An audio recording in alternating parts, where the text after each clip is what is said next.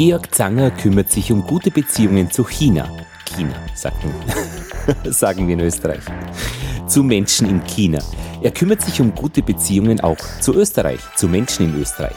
Und er kümmert sich um alles dazwischen. Die Austrian Chinese Business Association verbindet Österreich mit China. Und Georg Zanger ist ihr Präsident. Herr Zanger, Sie haben Verbindungen zu China, die über das übliche Maß hinausgehen. Seit etwa neun Jahren habe ich mich entschlossen, eine wirtschaftliche Brücke zwischen China und Österreich herzustellen.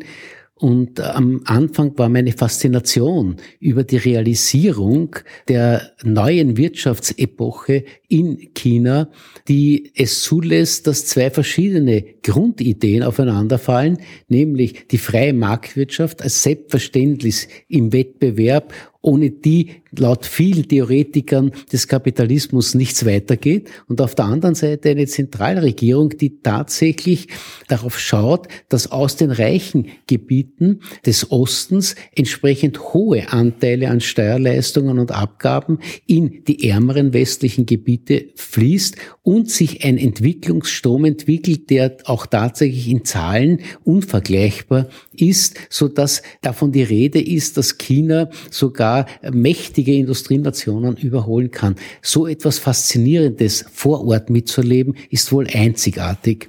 Und aus der ersten Reise, wo ich schon sehr viele Kontakte hatte, die mich in einzelne Städte von Peking runter bis nach Shanghai geführt hat, ist dann ein so bleibender Eindruck entstanden, dass ich mich sofort nachher entschlossen habe, ich muss jetzt etwas tun, weil da ist ein Handlungsbedarf.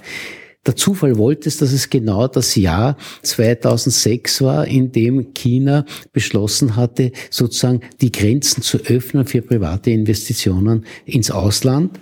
Und damals war eine Vielzahl von Unternehmern vorhanden, die über sehr viel Geld verfügt haben äh, und sehr froh waren, dass sie also nicht nur in China angelegt haben, sondern nunmehr auch im Ausland anlegen durften. Die staatlichen Unternehmen waren ja schon ziemlich vernetzt, die hatten auch schon Zugang zu Anwaltskanzleien und allen möglichen Institutionen.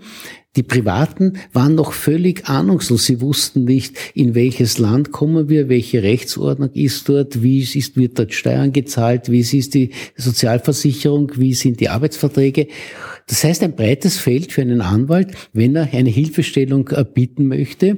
Und so habe ich mich auch am Anfang verstanden. Ich habe einfach Netzwerke aufgebaut und es ist mir gelungen, auch sagen wir, die Ebene von Anwälten zu durchbrechen und dahinter zu Unternehmen äh, zu kommen und dort auch Vorträge zu halten. Also so bin ich nach China gefahren und habe vor sich vor 100 Unternehmern einen Vortrag über das Know-how gehalten, das man braucht, um in Österreich zu investieren, in verschiedensten Bereichen, wie man eine Gesellschaft gründet und dergleichen. Die Idee, die dahinter stand, war einfach sowohl strategische Investitionen zu ermöglichen, das heißt anzubieten, vielleicht zwei Leute zu finden, so wie äh, wenn man äh, zwei Leute verheiratet, so dass man beide so finden mit, wenn man so ein Unternehmen ist, die so zwei Seiten zusammenbringen. Und dann war es einfach auch mit dem Verständnis, das ich als Wirtschaftsanwalt hatte und mit den Kontakten in Österreich, hier ein bisschen Werbung für Chinesen zu machen, die hier investieren wollen. Ich bin zunächst einmal darauf gestoßen, dass es ganz schwer war, Österreicher dafür zu animieren. Ich kann mich erinnern, wir hatten eine Delegation von 36 äh, Wirtschaftsunternehmern aus einem Pulk von insgesamt 500 Unternehmern, die nach Europa gekommen sind, um zu investieren. Und die 26 wollten unbedingt in Österreich investieren. Und wir haben uns also getroffen, haben also eine Veranstaltung gemacht und ich habe Unternehmer eingeladen, also die 1000 wichtigsten Unternehmen, aber auch kleinere Unternehmen. Und es war blamabel. Es sind sieben Leute gekommen zur Veranstaltung aus Österreich. Und die Chinesen haben mich gefragt, ja, sagen wir, wollen die uns überhaupt nicht haben? Wir verstehen das nicht. Und dahinter ist gestanden, dass tatsächlich Vorurteile vorhanden sind, äh, gelbe Gefahr, tricky Chinese und so weiter. Und sie haben übersehen, dass wenn Chinesen in Österreich investieren, ja, österreichisches Recht gilt. Das heißt, in Wahrheit sind wir in völliger Rechtssicherheit und es ist auch eine Frage, dass ich selbst mich schützen kann bei Intellectual Property. Ich kann nicht nur vertraglich, sondern auch praktisch den Zugang so limitieren, dass nicht die Gefahr besteht, dass mir hier etwas gestohlen wird, aber die wollten ja nicht verstehen, die wollten ja etwas herbringen und wollten auch lernen. Dann hat sich herausgestellt, dass also wirklich offenbar schon die Kulturunterschiede ein großes Problem sind, so dass wir dann auch uns entschlossen haben, wir müssen auch Ideen entwickeln, wie man schon Jugendlichen den Austausch ermöglichen kann. Und so haben wir uns entschlossen, dass wir Programme unterstützen, die Chinesisch Studenten nach Österreich bringen, an österreichischen Schulen, Hochschulen, Fachhochschulen studieren lassen und die hier ausgebildet entweder wieder zurückgehen und sozusagen die Posten für österreichische Investitionen in China sind. Sie können dort mit denen anders sprechen. Oder umgekehrt aber, wenn sie hier bleiben, für jene chinesischen Unternehmer, die hier investieren, die geeigneten Geschäftsführer, Mitarbeiter, leitende Mitarbeiter und dergleichen sind. Und dazu muss man aber sagen, das allererste, was ich in den ersten Jahren erlernen musste oder erlernt habe, ist, den Kulturunterschied einfach zur Kenntnis zu nehmen. Weil wenn ein österreichischer Unternehmer in China vor seiner Mannschaft steht mit 600 Leuten und ihnen jetzt nach einer bestimmten Ausbildungszeit abfragt, ob sie alles verstanden haben und ob sie das alles so machen werden, dann wird er ein einheitliches Ja bekommen und ein Klatschen dazu. Und dann wird er feststellen, dass das aber nicht stimmen muss. Es kann dann sein, dass die bei der Arbeit gar nicht das erbringen und Fehler machen und in der Produktion Missverständnisse entstehen. Das ist eine Frage der Kultur. Ein Chinese kann nicht seinem Ausbilder sagen, dass er das nicht verstanden hat, was er gesagt hat, weil da würde er sein Ausbilder das Gesicht verlieren und sie müssen ihm Gesicht geben. Umgekehrt, äh, sie wollen aber auch nicht zugeben, dass sie was nicht verstanden haben, weil dann würden sie das Gesicht verlieren.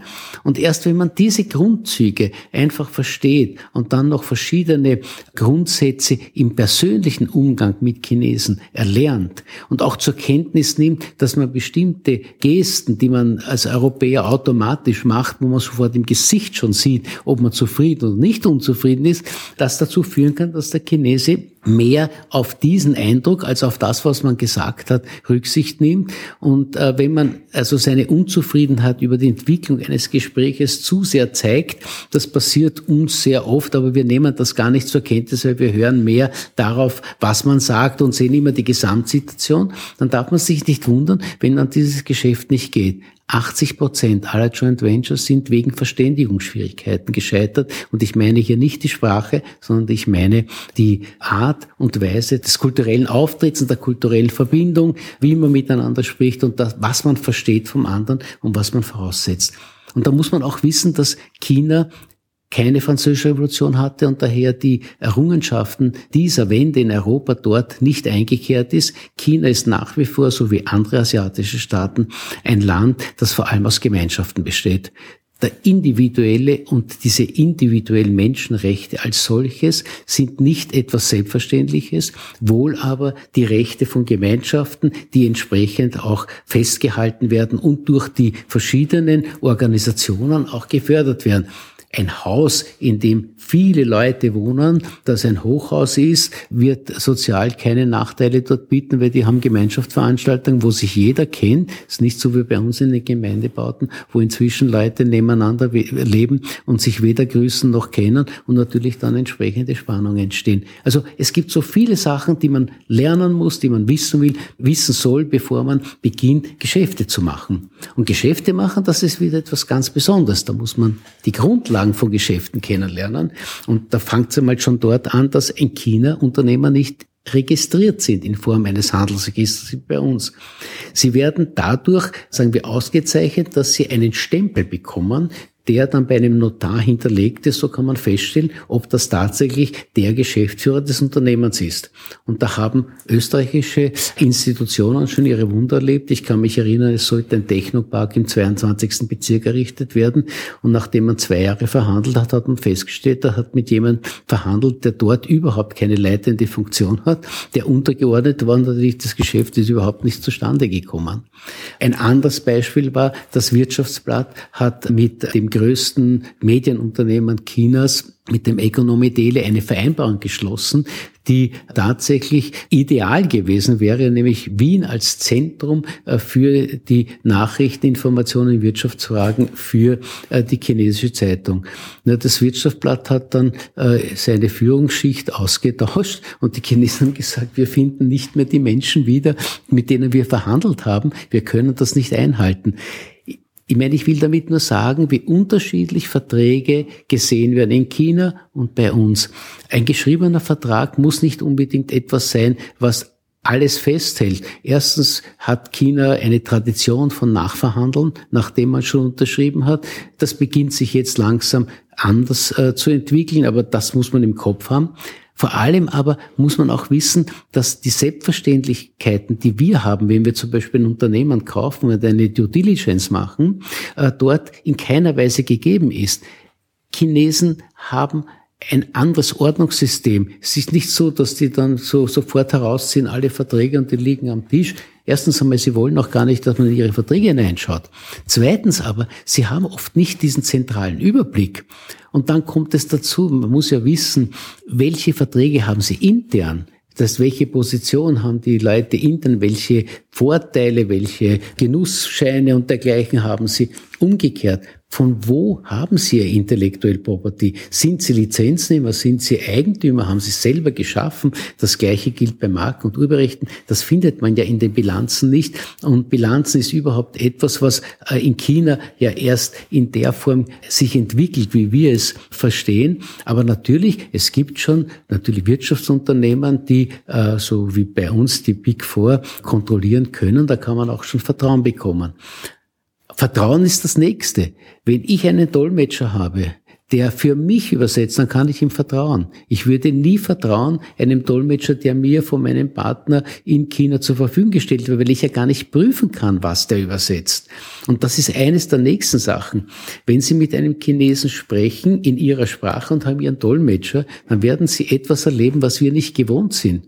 Sie stellen eine Frage, er antwortet. Bevor der Dolmetscher es Ihnen übersetzt, stellt er ihm zurück eine Frage, ob er es richtig verstanden hat. Sie sind völlig verwirrt und wissen gar nicht, was bekommen Sie jetzt mit? Bekommen Sie schon eine geschnittene Information oder bekommen Sie das Original? Meine Dolmetscher, mit denen ich arbeite, die wissen, sie sollen nicht rückfragen, sondern sollen mir zuerst übersetzen und dann mit mir besprechen, was sie rückfragen sollen, weil sonst äh, kommen wir nicht weiter. Das sind alles so kleine Erfahrungen. Und dann muss man auch sehen, also ein Ja muss nicht unbedingt ein Ja sein, äh, ein Nein äh, ist meistens schon ein Nein, aber es wird anders ausgesprochen und es wird anders verstanden. Und an das muss man sich dann langsam gewöhnen. Auch wenn Chinesen jetzt Deutsch lernen, werden sie diese Bereiche möglicherweise übernehmen. Und äh, da muss man auch immer ganz genau nachfragen, hat das jetzt geheißen Nein oder hat das jetzt geheißen Ja, was du gemeint hast? Allein in der sprachlichen Form. Meinst du, dass das äh, schlecht ist? Antwort Ja. Was heißt das jetzt? Heißt das, es ist schlecht oder es ist nicht schlecht? Das bei uns äh, wissen wir das, weil wir gewohnt sind, wie man antwortet.